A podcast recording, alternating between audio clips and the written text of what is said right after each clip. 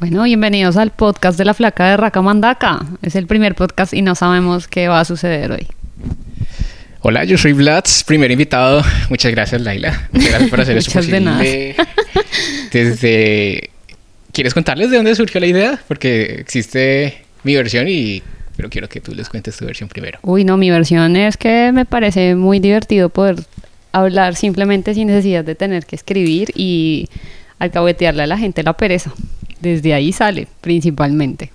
Perfecto. Yo me acuerdo que estabas en tu viaje por Latinoamérica y empezamos a hablar y surgió la idea de, de parar la conversación que teníamos para convertirla en un podcast más bien y, y me pareció muy bacana la idea y, y ya, esta es la Bueno, realidad acá del primer está, sí. capítulo. Vamos a ver qué es lo que va a salir hoy. Entonces, ¿tenemos un set de preguntas o algo así?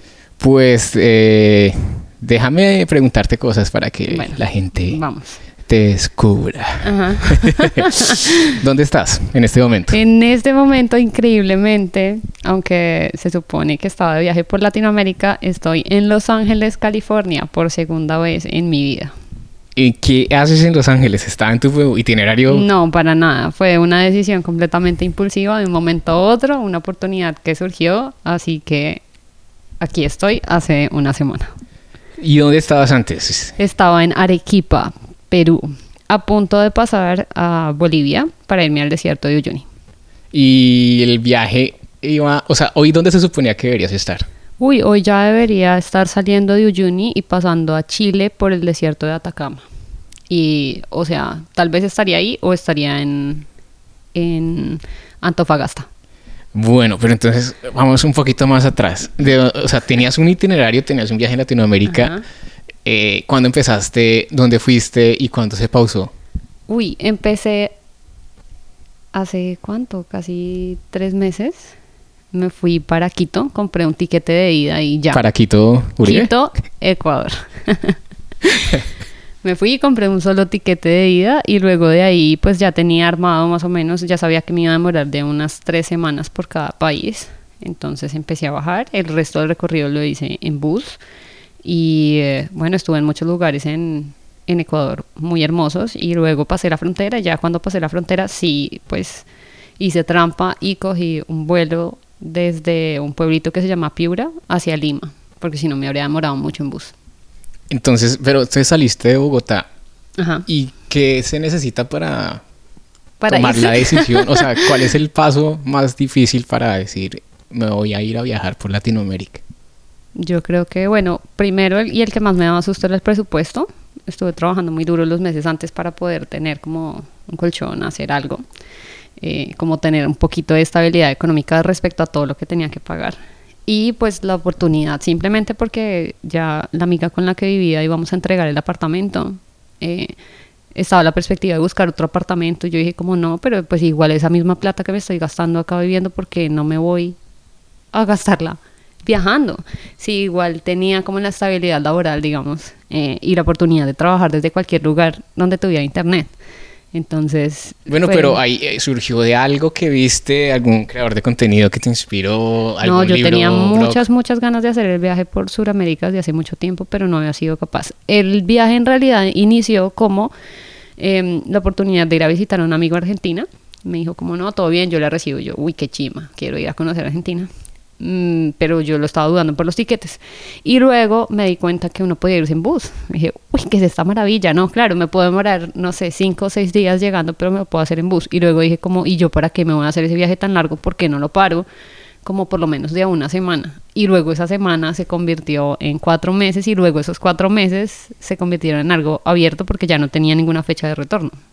Y el presupuesto a grandes rasgos, ¿cuánto es aproximadamente haciendo desde Bogotá hasta Buenos Aires? Supongo que era donde ibas a estar en Argentina. Sí, yo estaba haciendo el presupuesto por mes, de acuerdo a lo que estaba ganando. O sea, no me podía pasar de lo que estaba ganando en nada. O sea, no, Y- no había margen de negativo. No, no había margen de negativo y pues de todas formas no era, o sea, no lo calculaba como full de lo que estaba ganando, sino sobre mi básico. Entonces mi básico en ese momento eran 1.200 dólares, que son como 3.500.000 pesos más o menos. Un- eso suena harto, Sí, pero es yo har- hartísimo. que Digamos, para el viajando se va rápido. para el presupuesto que uno puede pensar, porque igual Eh, o sea, yo partía de ahí, pero no lo, o sea, la idea era no, no ocuparlo todo porque no era posible. Yo también tengo que responder con otras responsabilidades y deudas. Entonces, sí, claro, se ve como un montón, que de hecho a mí me pareció un montón, pero a la hora de viajar, digamos, como uno puede estar muy medido y puede bajarle mucho ese presupuesto. Creo que eh, gastando simplemente lo que estaba gastando como de alimentación y de arriendo, eran como unos 2 millones de pesos. Y con esos 2 millones de pesos podía sobrevivir. Digamos, como sin tener muchos gustos adicionales, pero lo, en lo que yo siempre me pasaba el presupuesto era a lugares a donde quería ir y comer los fines de semana. Chévere. era así. De resto compraba cosas y cocinaba en, en los hostels o en las Airbnb donde me estaba quedando. Y ya en algún punto, por ejemplo, en Perú me descaré, me descaré, pero me, o sea, yo me salí del presupuesto totalmente porque la comida es deliciosa, deliciosa. Y llegó una amiga y pues eh, la, maldad, la maldad, se juntaron para comer ahí en los sitios más ricos. Pues la comida peruana es muy rica, es comida de mar. Es deliciosa y pues además no es solamente como que la comida sea rica, sino que realmente el costo-beneficio, no, o sea, los ceviches que se comen allá, eh, por ejemplo, no sé, había una entrada de un ceviche que, que fui a un restaurante Fifi, porque estaba en Miraflores, y costaba unos 25 soles, que no es caro para nada. y para dólares cuánto es? Uy, el cambio a dólares debe estar como en 9 dólares. Por un ceviche está bien. Sí, delicioso. Y era en un restaurante, pues... En Miraflores, que es la zona más... Y era muy rico, o sea, estaba delicioso, realmente si uno quedaba lleno, era delicioso. Era como, no, si no, si no como acá es un crimen, o sea, si de verdad me voy a gastar la plata comiendo, tiene que ser aquí. Bueno, eso fue lo más rico. ¿Y qué fue lo más feo que comiste en, en, el, en la primera etapa del viaje a Latinoamérica? Lo más feo que comí. Uy, yo creo que, bueno, en, en varias ocasiones, digamos que en Ecuador, en Ecuador como el costo es en dólares, todo el mundo dice que Ecuador es muy barato.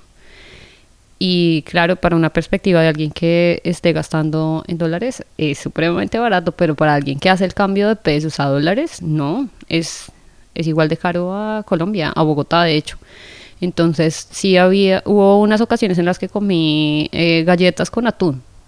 Por porque tocaba y porque además yo quería hacer otras cosas como por ejemplo irme a, mitad del mundo. Y, y, pues no me iba a ir solamente como a mirar desde afuera, no, pues yo quería entrar a los museos y quería hacer todo, entonces, y cuando uno sale, digamos que cuando salía yo siempre comía por fuera.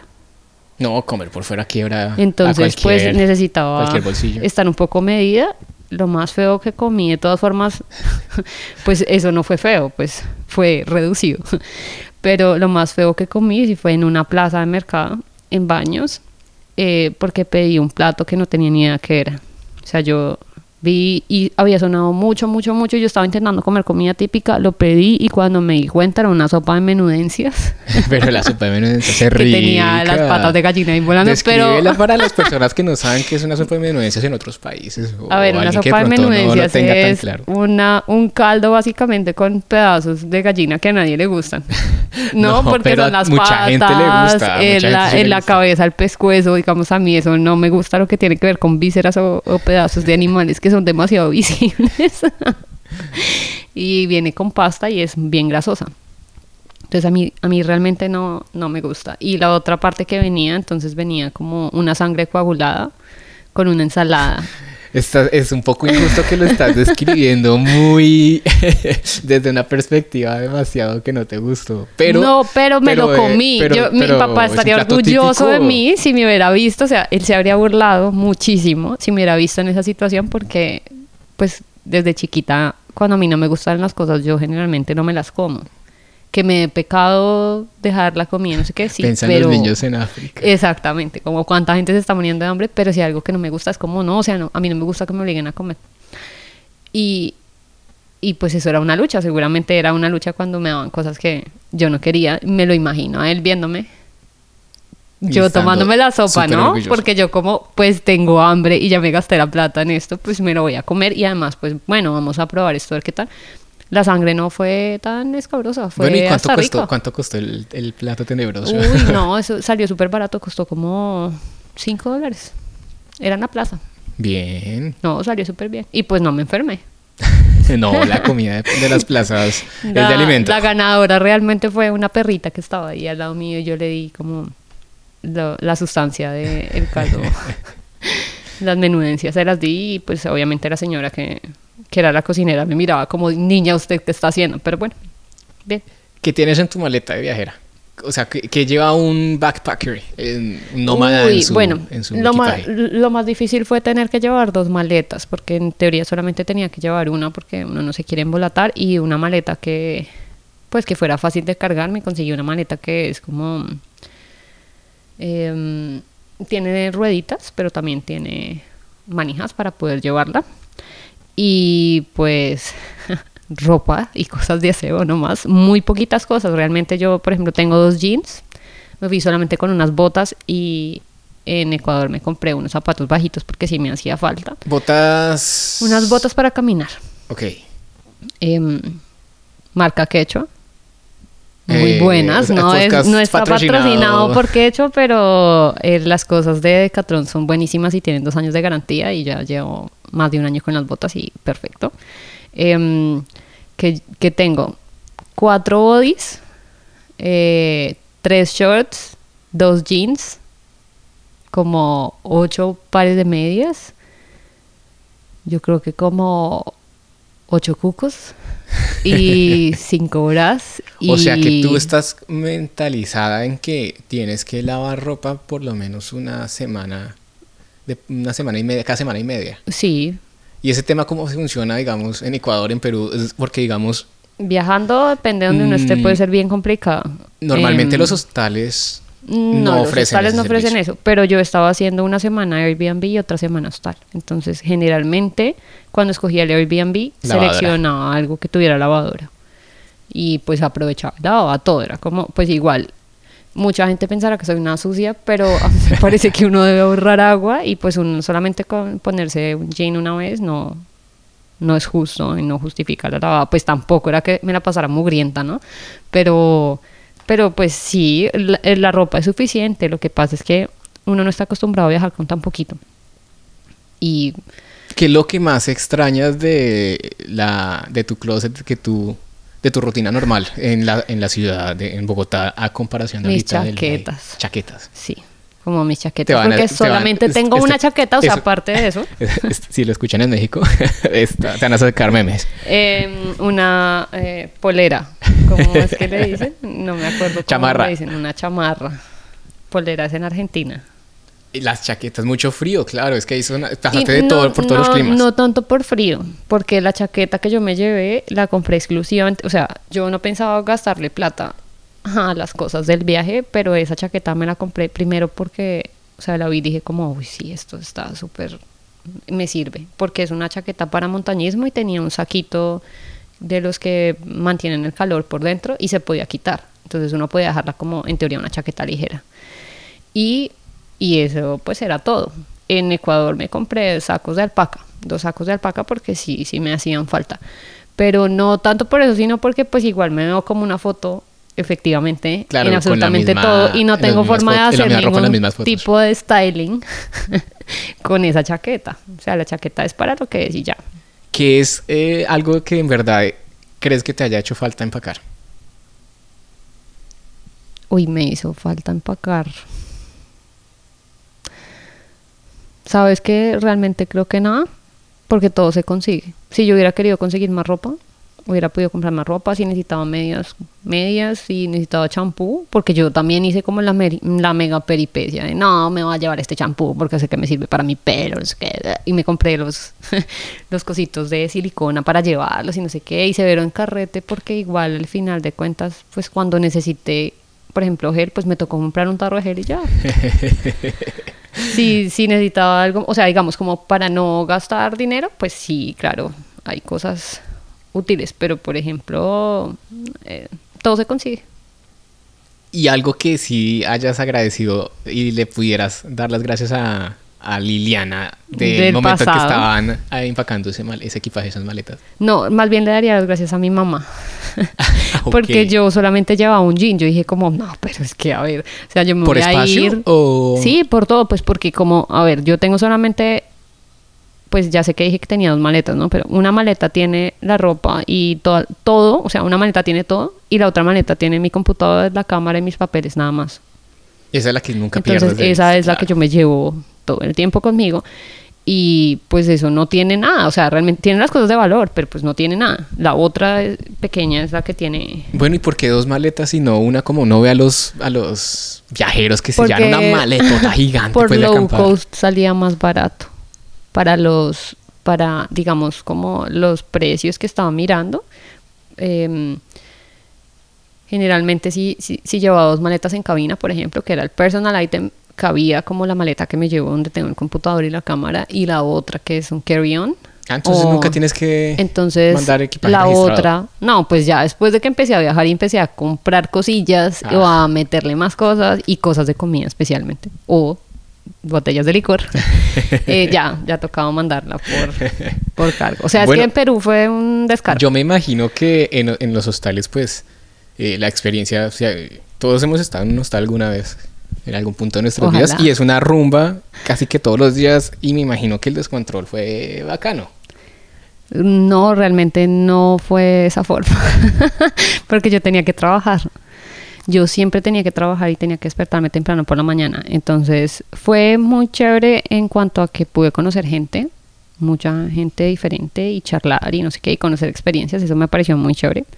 Em, pero en cuanto a la rumba, por ejemplo, en Montañita, yo había escuchado que Montañita era una chimba y que no sé qué, bla, que era muy chévere pero yo no sabía el nivel de rumba que había en Montañita. Montañitas todos los días party hard, pero mal, todo el tiempo, toda la noche meten Montañita, ¿en qué todo. parte está? Montañita está hacia el Océano Pacífico, eh, como desde, es que no puedo decir que es la mitad de Ecuador porque es como más abajo, queda, queda, ¿Queda cerca unas Atacames?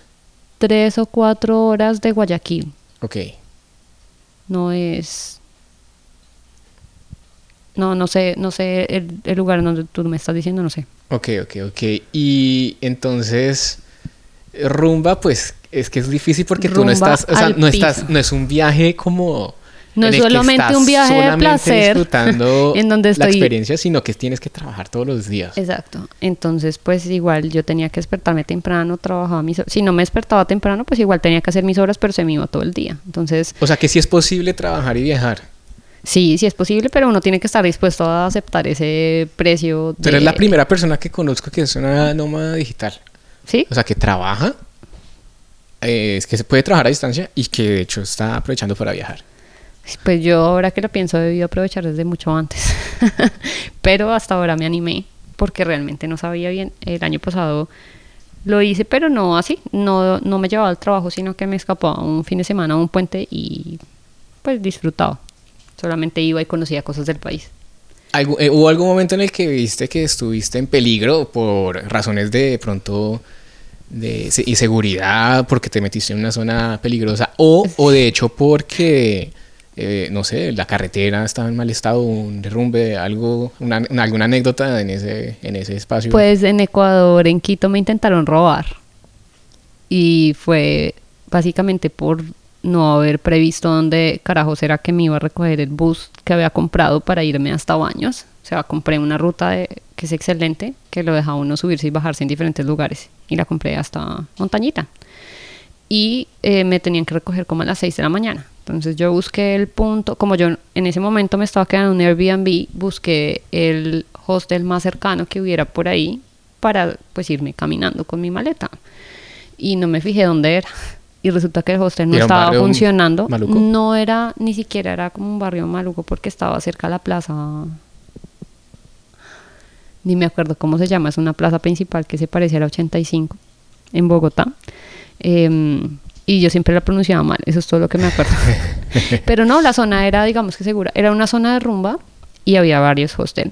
Pero en el pedazo justo donde yo me hice, había una, casi que una calle completa de un edificio que, que era de locales que estaba abandonado y estaba lleno de indigentes. Yo no sabía. Y tú pasaste y empezaron a salir. Y yo pasé, no, pues pas- se pasaron dos, yo me quedé sentada en una banca y veo a dos tipos que se me acercan, que se me van acercando ahí. Pues no se tenía pinta de gringa, me imagino, porque como tenía dos maletas y no se veía bien, estaba muy temprano. Entonces se me fueron acercando y y un tipo me pregunta, ¿qué haces aquí tan solita? y yo me paré de una y casi que grité como, ¿qué? ¿Por qué? ¿Qué necesita? Sacaste man- la ñanga que Sí, traes. sí. Y el man se timbró de una vez como, uy, no sabía que hablaba español. Tranquila, que no le vamos a hacer nada. Y se quedaron al frente, sentados esperando. Y se pusieron a fumar algo que era como bazuco. Entonces yo estaba ahí mirando como, pues puta, fue eterno. Y la ventaja que tuve fue que en Ecuador pasa, bueno, en, muchos lugares, en, en Perú también, pasan los taxis y cuando lo ven a uno solo, le paran para ver si uno necesita el servicio, porque saben que es una zona turística. Entonces, cada cinco minutos pasaba por lo menos un taxi. Paraba y me preguntaba yo, no, no, no, tranquilo. Entonces, los manes estaban al otro lado de la calle y pues finalmente llegó mi bus y yo salí corriendo y subí mis maletas y ya. ¿Qué tal la experiencia de Machu Picchu? ¿Si era como te lo imaginabas? No, ¿No para bien o no para no, mal? no era como me lo imaginaba, no sé si era como, o sea, no sé ni siquiera bien qué era lo que me había imaginado, eh, pero pues digamos que me imaginaba el sol y ver las ruinas y subir la montaña y no sé qué, y pues no fue para nada así, pero eso no quiere decir que no haya sido bueno, fue excelente. Eh, realmente nos llovió, nos llovió un montón y no... Cuando dices nos llovió, ¿es- eh, ¿con quién estabas? Estaba con una muy buena amiga del colegio que fue la que cayó a Perú a, a continuar el viaje conmigo, pues eh, solamente para ir a, a Cusco. em, y con otro amiguillo que hicimos ahí por el camino. Y pues evidentemente estábamos esperando como un día soleado, tomarnos fotos, no sé qué, y no, cayó un aguacero terrible, nos quedamos mojadas, pero o sea, nada. O sea que, digamos, cuando llueve, tú tienes un equipaje con tu computador y tu cámara, que, o sea, tienes una bolsa plástica, con- o sea, se mojó todo, todo, todo. Yo, no, para Machu Picchu no me llevé el computador. Por supuesto, no. Nosotros habíamos sacado un Airbnb precisamente cuando, digamos, yo sé que voy a dejar las cosas, bueno, no. Con, en los hostels también me ha, me ha ido muy bien y tienen lockers y cuando me he ido que me ausento más de un día, pues no ha pasado nada y dejo Tú- las tú cosas tienes bien candado guardadas. para los lockers. Candado, claro. Hay que andar con un candado. Con buen candado. ¿Te han robado algo en el viaje? Sí, me robaron unos condones, los únicos condones que tenía. ¿Por qué? No sé, o sea, no sé ni siquiera en qué momento fue que me los robaron. O sea, yo sé el hostel en que fue, fue en Montañita. en la ciudad de la Fue en perdición. Montañita, en la perdición. Pero, pero no sé en qué momento fueron tan avispados de sacarme los condones. Bueno, pero por lo menos no fue algo como el computador o la No. cama, fue algo jocoso, No, fue algo chistoso. Sí, no, afortunadamente no me han robado nada de verdad de valor. Y le estás haciendo un favor a la comunidad de Montañita con ese regalo de los Sí, no condones. queremos que nadie tenga hijos. Yo solamente me di cuenta cuando estaba listando la maleta, así que no fue como que los necesitara y me, me hubieran cagado completamente. Bueno, entonces, y, y entonces el plan era que hoy estuvieras ya eh, recorriendo dos países aparte de Perú. sí, Bolivia y, y Chile, ya en Chile. Hubo una pausa, pero digamos que ya con la experiencia que tienes, eh, ¿qué, qué consejo le darías a las personas que quieren hacer eso? O sea, que quieren, que tienen los deseos, porque todo el mundo quiere viajar. Claramente, Todos queremos viajar. o sea, uno entra a Instagram y todo el mundo está viajando. Pero hay muchas personas que no, por motivos de pronto de desconocimiento, de desinformación, no saben cómo los presupuestos o les da miedo de pronto dar el paso. O sea, ¿qué puedes recomendarles o, o aconsejarles? Bueno, primero que todo, todo se puede. Yo también era una persona vaciada que no tenía dinero y empecé a viajar como pude y pues de todos los presupuestos hay. Uno siempre encuentra algo que se ajuste al presupuesto. Pues no vayan a esperar quedarse en una mansión si tienen un presupuesto supremamente reducido, o sea, uno tiene que ser muy realista. Hay personas que, por ejemplo, les gusta mucho hacer camping. Yo no soy capaz de hacer camping porque de verdad no puedo ni armar la carpa. Pero esa es una forma muy, muy barata. Hay personas que conocí una pareja de Brasil que va en moto. Han viajado, o sea, ellos se fueron por toda la parte de abajo y ya nos encontramos en Perú, en Arequipa. Y pues ellos lo que hacen es viajar en la moto y averiguaron cómo hacer con, con o sea, cuánto les cobran en, en- por entrada y salida en los diferentes países y se compraron un buen seguro de viajes que de hecho ahora están vendiendo. Y hay muchas formas de hacerlo, por ejemplo en bus, o sea, yo no habría podido hacer este viaje si me hubiera ido con tiquetes todo el tiempo en O sea, avión. desde que saliste en Bogotá, ¿saliste a dónde? Yo- No, Ah, pero yo en, en Bogotá lo que hice fue que encontré una promoción, una promoción por Wingo y compré un tiquete de día a Quito. O si no, habría, pues me habría tocado por carretera, pero hubiera sido más largo. Y digamos el tema de mm, como de precios más o menos para ser estimados, ¿dónde encuentra uno esa información? ¿O, tú cómo hiciste para hacer tus estimados? Em, buscando en la Deep Web. Pero no, en realidad lo que hice fue, gracias al consejo de una amiga, compré una guía que se llama eh, Latinoamérica, una shoestring de Lonely Planet. Son unas guías muy buenas que salen como con presupuesto em, obviamente en dólares, pero que tiene una información y un insight muy, muy bueno. Tiene información actualizada si uno se compra la última guía, obviamente. No todo está ahí. Eh, el resto de cosas uno tiene que buscarlas en YouTube y en blogs y por donde pueda porque hay que complementar la información. Pero uno puede encontrar, o sea, por ejemplo, en Cusco, el amigo con el que fuimos para, para Machu Picchu, él se estaba quedando en un hostel de 15 soles la noche. Baratísimo. 15 soles. Y era, era seguro. O sea, pues claro, ¿no? Era, era algo muy normal, unas camas muy normales ahí compartidas. ¿Y si no estaba en el libro? Ese, claro que no estaba en el libro. Él lo encontró. Y eso también es otra cosa. Uno muchas veces encuentra cosas caminando y preguntando. No las encuentra en ningún otro lado. Le toca echar patica y averiguar. Igual que con la comida.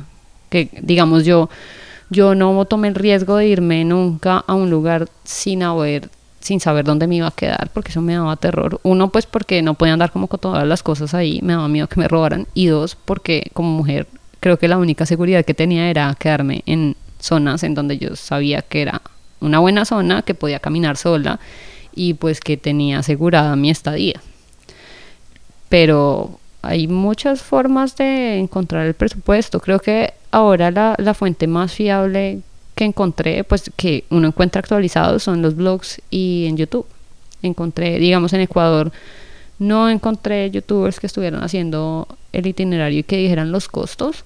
Para Perú sí, encontré unas chicas muy buenas que se llaman Misias pero viajeras. Son muy divertidas. ¿De, qué país son? Son peruanas. Y, y, tienen unos videos muy chistosos, pero al final tienen, o sea, ellas cuentan como toda la experiencia, no es tan larga como en otros videos, porque a mí sinceramente eso me aburre mucho, como ver toda la experiencia sin saber realmente cuando yo estoy buscando el presupuesto. Y al final ponen los precios y cómo lo hicieron, entonces esa es una súper buena guía. En Ecuador no encontré ese contenido. Eh, era difícil encontrar las rutas y cuánto se demoraban los buses porque incluso llamando le decían a uno una cosa, era como, eh, no, sí, el recorrido se demora tres horas, que va, se demoraba el doble.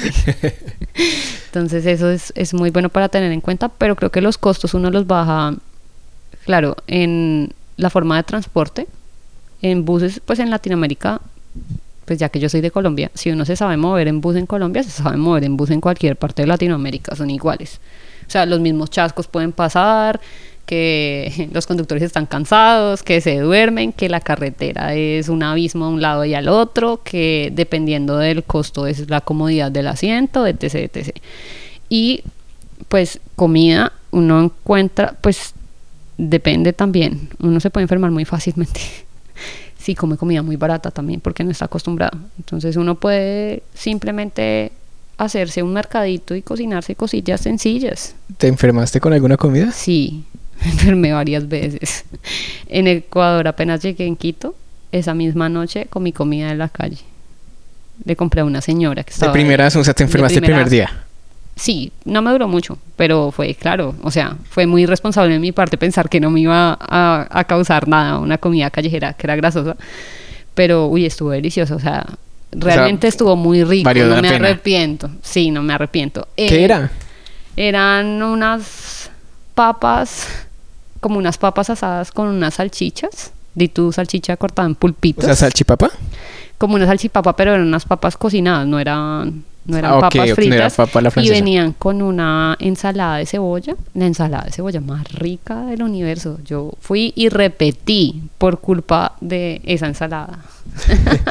y después, pues claramente me enfermé, pero bueno, creo que fue realmente la, la grasa, no, y la salchicha, no, no lo demás. Cuando estás en, Ecuador y en Perú, el tema del internet, ¿cómo lo manejaste? ¿Compraste SIM cards o simplemente con los wifi que encontrabas en los Airbnb o en los hostales? No, lo primero que hice fue descargarme en antelación mapa de tres países antes de irme, porque es muy importante uno estar ubicado, pero yo llegaba y conseguía SIM porque son muy baratas, realmente uno siempre también consigue cosas muy baratas. En Ecuador em, venden una nueva que se llama 20 y tenía un paquete como de 15 dólares que tenía incluso llamadas a Colombia.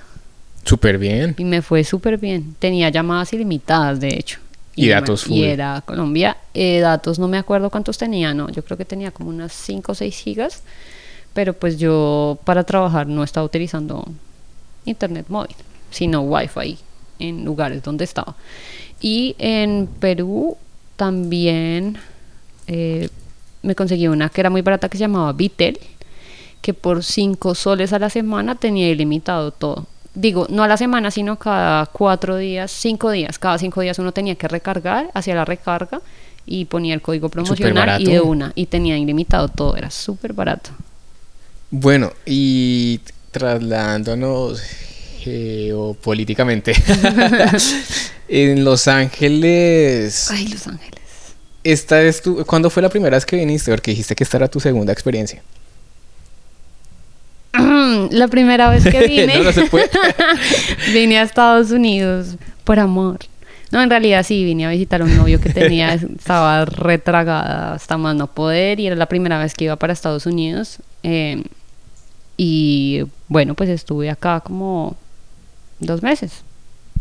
Y esa vez que fue, o sea, era una experiencia, no lo planeaste, o sea, viniste yo sabía que quería venir, vine a visitarlo, tenía unas altas expectativas de muchas cosas que no, evidentemente pues no, no se cumplieron. Eh, pues que tampoco eran culpa del hombre, ¿no? Porque yo tenía mis expectativas y, y la situación en la que estaba, por la que estaba pasando él era muy difícil y creo que tal vez no lo había sabido comunicar y yo tampoco, como que estaba, era muy inocente.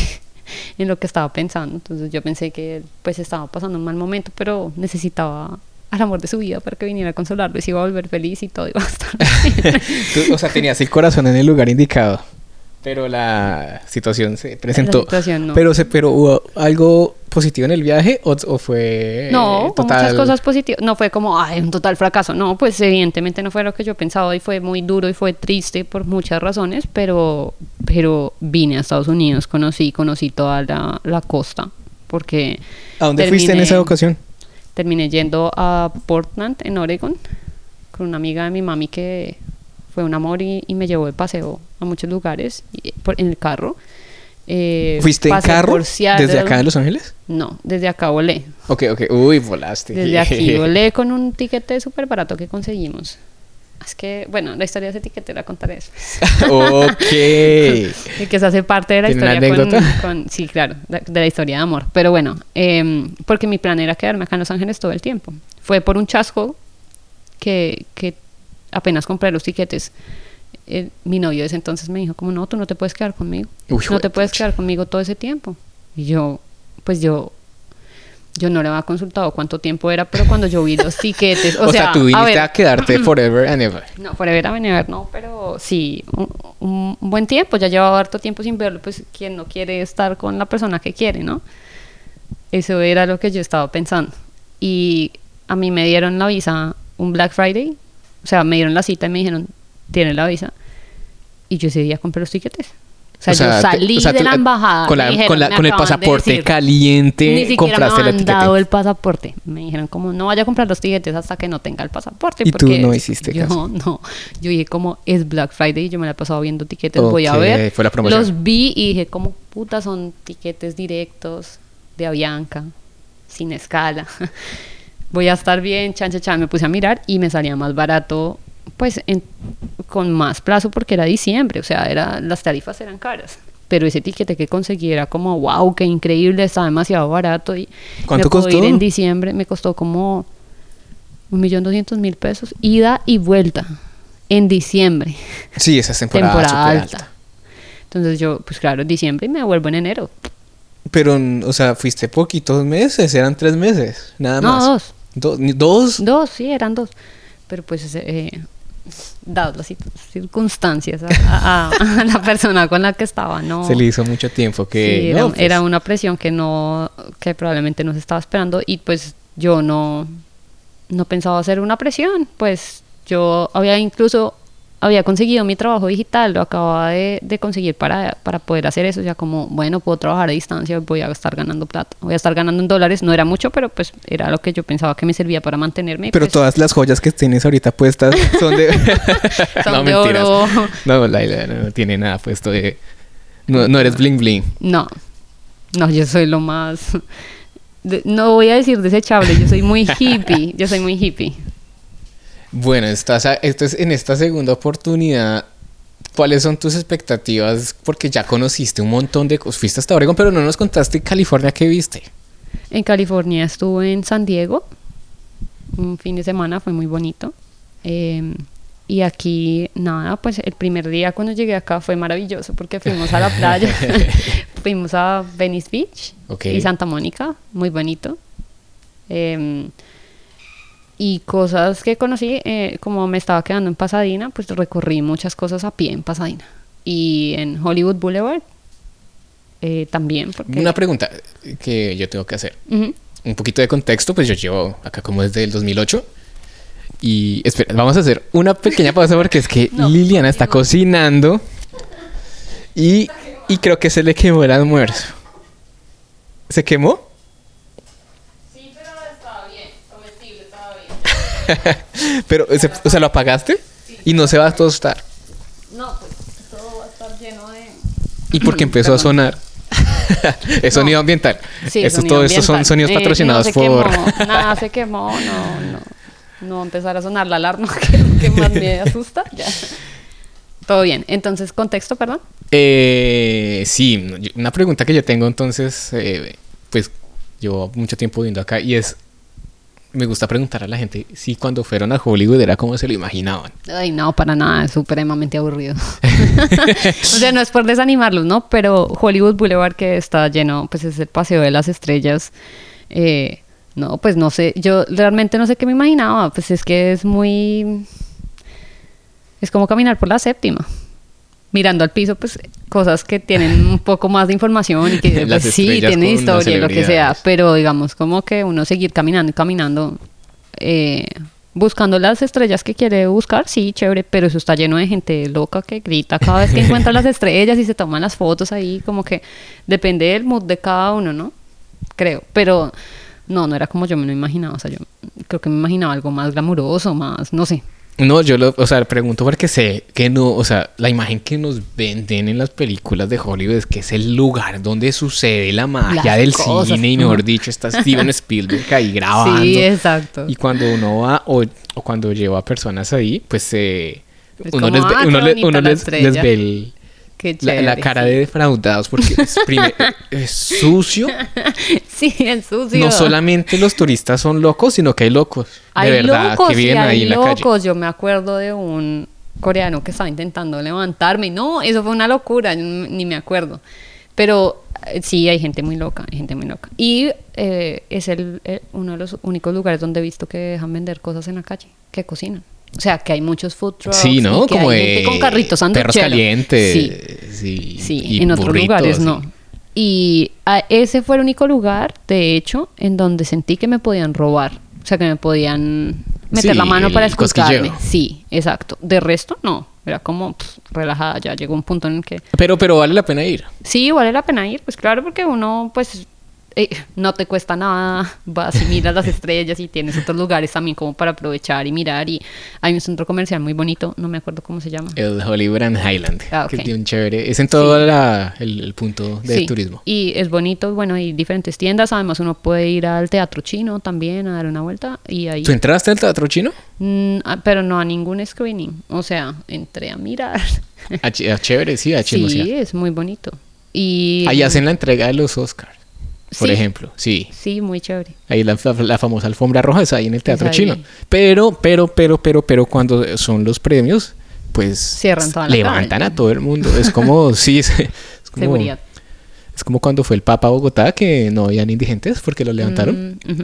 Entonces cuando son los Oscars no hay nada feo en Hollywood. Y limpian las callecitas Ah, y sí, está no todo dudo. control. Y cuando pasa eso vuelve otra vez todo a su desorden. Y también hay algo muy bonito ahí al frente que se llama, es, bueno, son mis chocolates favoritos, entonces se llaman Girardelli.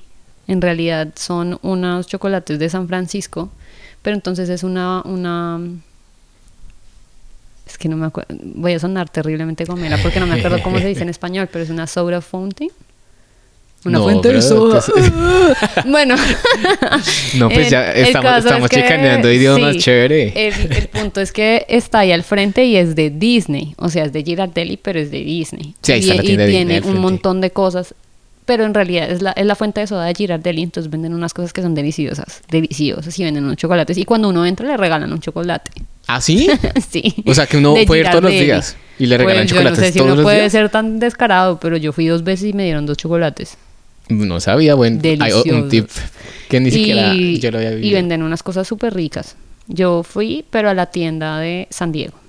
Ahí me comí un postre súper rico. Sí, vale la pena. Y Sí, aparte de San. Diego, ¿ha sido otro sitio en California? No, ¿sabes qué no? Eh, acá en Los Ángeles. En Los Ángeles, eh, a la playa, bla, bla, bla. Y todo pasadina, que me la pasé yo caminando por ahí. Fui a los museos, no sé qué. Al Museo de Historia Natural, que me encantó y no lo terminé de ver. Que igual eso es más abajo de Downtown. Eh, nada, las estaciones de metro. Yo era muy feliz con las estaciones de metro, que yo sé que es como una bobada, pero me sentía tan feliz de poder sentarme y estar en un metro y, y que nadie me espichara. Pues había metro. uno de Bogotá no, no sabe qué es eso. Sí. Y los buses también, o sea, pues bueno, pueden decir lo que quieran, pero el sistema de transporte, sí es verdad que las distancias son muy largas, pero es cómodo. Uno se transporta de un lado al otro, no tiene que parir piñas como en Bogotá, otras ciudades, en Cali también, en el mío, uno tiene que embutirse ahí como pueda. Acá, pues no, a mí me fue muy bien. ¿Consideras que esto es parte de tu viaje? ¿O, o esto es una, un break? ¿Vas a volver a Latinoamérica? ¿Tienes una fecha? ¿Qué, qué, qué vas a hacer? No tengo una fecha. Creo que esto, pues, evidentemente parte del viaje a Latinoamérica no es porque estamos en otro pedazo del continente, pero eh, sí quisiera intentar ir a, a un lugar que me ha gustado mucho siempre, que no voy a decir cuál es, porque vamos a ver si se puede. Em, pero sí, por ejemplo, de los tiquetes que... la- a ver, yo tenía reservaciones para Bolivia ya, ¿no? Porque yo, pues, siempre planeaba in advance. Entonces, eso me tocó retirarla, pero tengo un tiquete de bus que todavía tengo otros ocho meses para utilizarlo, que es desde Arequipa hasta La Paz. O sea, ¿estás contando con ese etiquete? Sí, el tiquete lo pagué y no me lo van a devolver. Tengo ocho ¿Es un tiquete de meses. avión? No, es un tiquete por tierra, pero me voy hasta el lago Titicaca.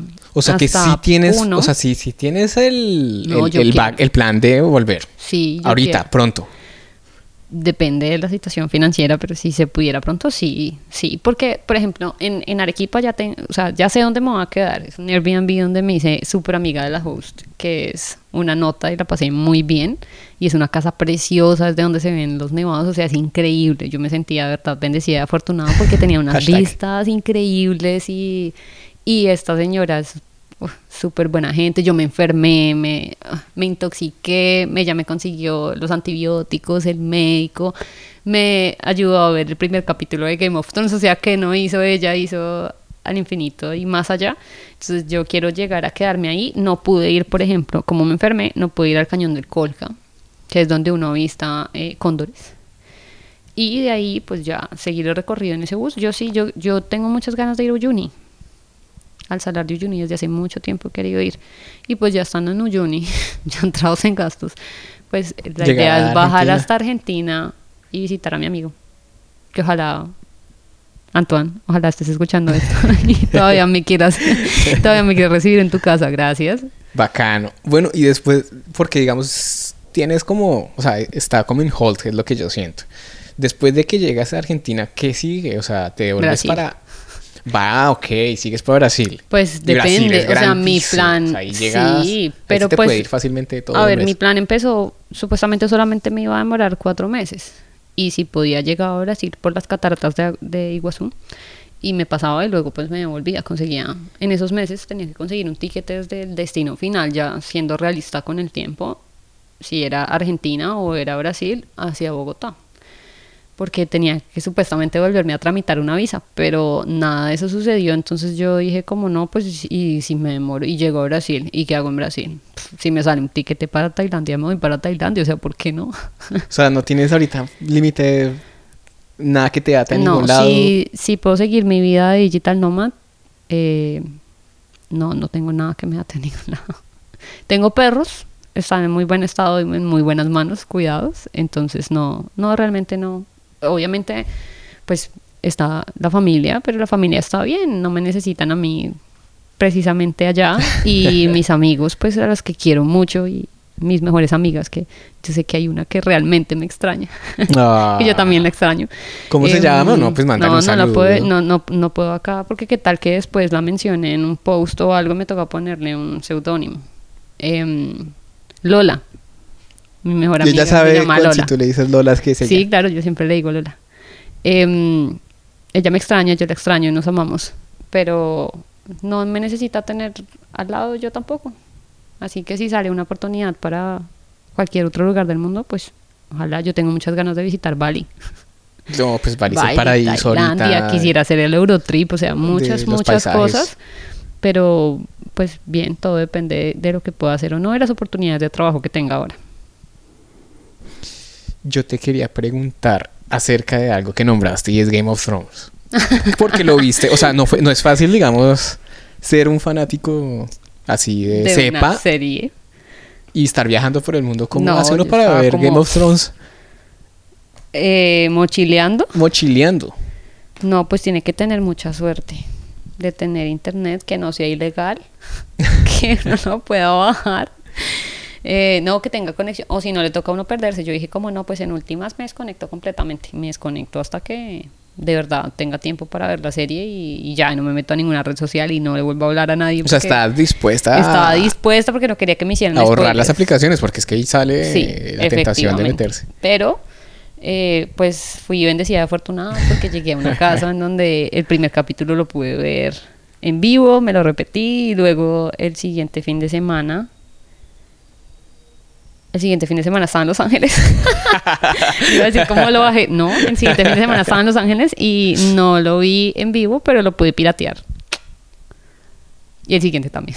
¿Qué tan fanática eres de Game of Thrones? Uy, soy tan fanática que el fin de semana pasado para verme el tercer capítulo me fui a la casa de un desconocido gringo que me invitó a verlo con unos amigos y eh, todo por Game of Thrones. Yo quería verme y pensé, pues también pensé que, que eran fanáticos como yo, pues no que iban a estar disfrazados ni nada. Pero qué tan fanática, es que eh, eh, mi, pregunta es qué tan fanática eres, porque Pues yo me lo quería ver en vivo y me ¿Tienes tatuajes de No, que, un tatuaje de Game of Thrones no, pero me leí los libros. Bueno, no me los he terminado, pero pues me compré los libros. Me interesó tanto que, que me vi los libros, me hizo todos los especiales, eh, veo videos de especulaciones y ya. es. Que eh, ya como pues para cerrar, ¿qué opinas? Estamos a 2 de mayo, estamos casi que en mitad de temporada.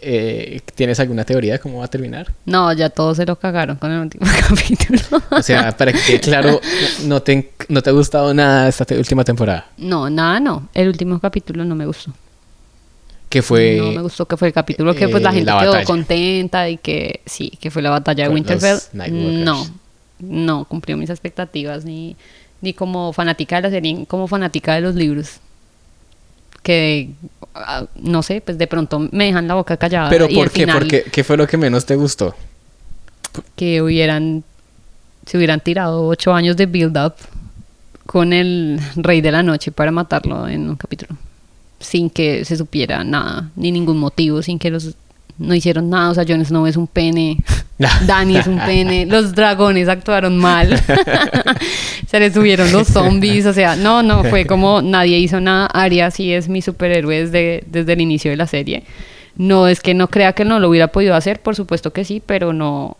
no, no cumplió mis expectativas, o sea, em, han muerto más más personajes en, el final de Harry Potter. Murieron más personajes importantes y quedaron heridos más personajes importantes que lo que pasó ahorita en la batalla de Winterfell y pues antes, o sea, en la boda roja mataron cuánta gente, mataron a todos los que importaban en la segunda temporada y ahorita en este que es como el, el, ejército de los sí. muertos que no se pueden parar y que tienen todo el poder y pues no pasó nada, no pasó mayores. O sea que. Yo quería una masacre, yo quería una masacre, quería que me pusieran a llorar. sangre. Yo quería que me pusieran a llorar. Y Pero llorábamos con esas pantallas tan oscuras. no. Sí, eso sí. eso sí es verdad. Bueno, este ha sido la flaca de Raka Mandaka podcast. Muchísimas gracias por tu tiempo, porque Fue muy largo. un podcast súper improvisado, pero fue chévere. Bueno. Espero que continúes con tu aventura por Sudamérica y por todo el mundo, que nos cuentes tus aventuras por Bali, que todo te siga saliendo muy bien. Y pues tus redes sociales, ¿cuáles son para que la gente te siga? Por si no te siguen todavía. Bueno, eh, la red oficial más decente es arroba Liliana Díaz Cruz en Instagram, si quieren ver fotos chéveres. Eh, mi personal es La Flaca de Racamandaca. Eh, pues mi blog, la flaca de racamandaca.wordpress.org. No sé. Ni me acuerdo. y eh, no, en Twitter estoy como en todo lado. Yo soy muy, ah, soy muy corporativa. Liliana Díaz Cruz me encuentran en todo lado así. Fácil. Bueno, esto ha sido todo. Yo soy Vlads. A mí me encuentran como arroba Vlads también en todo lado.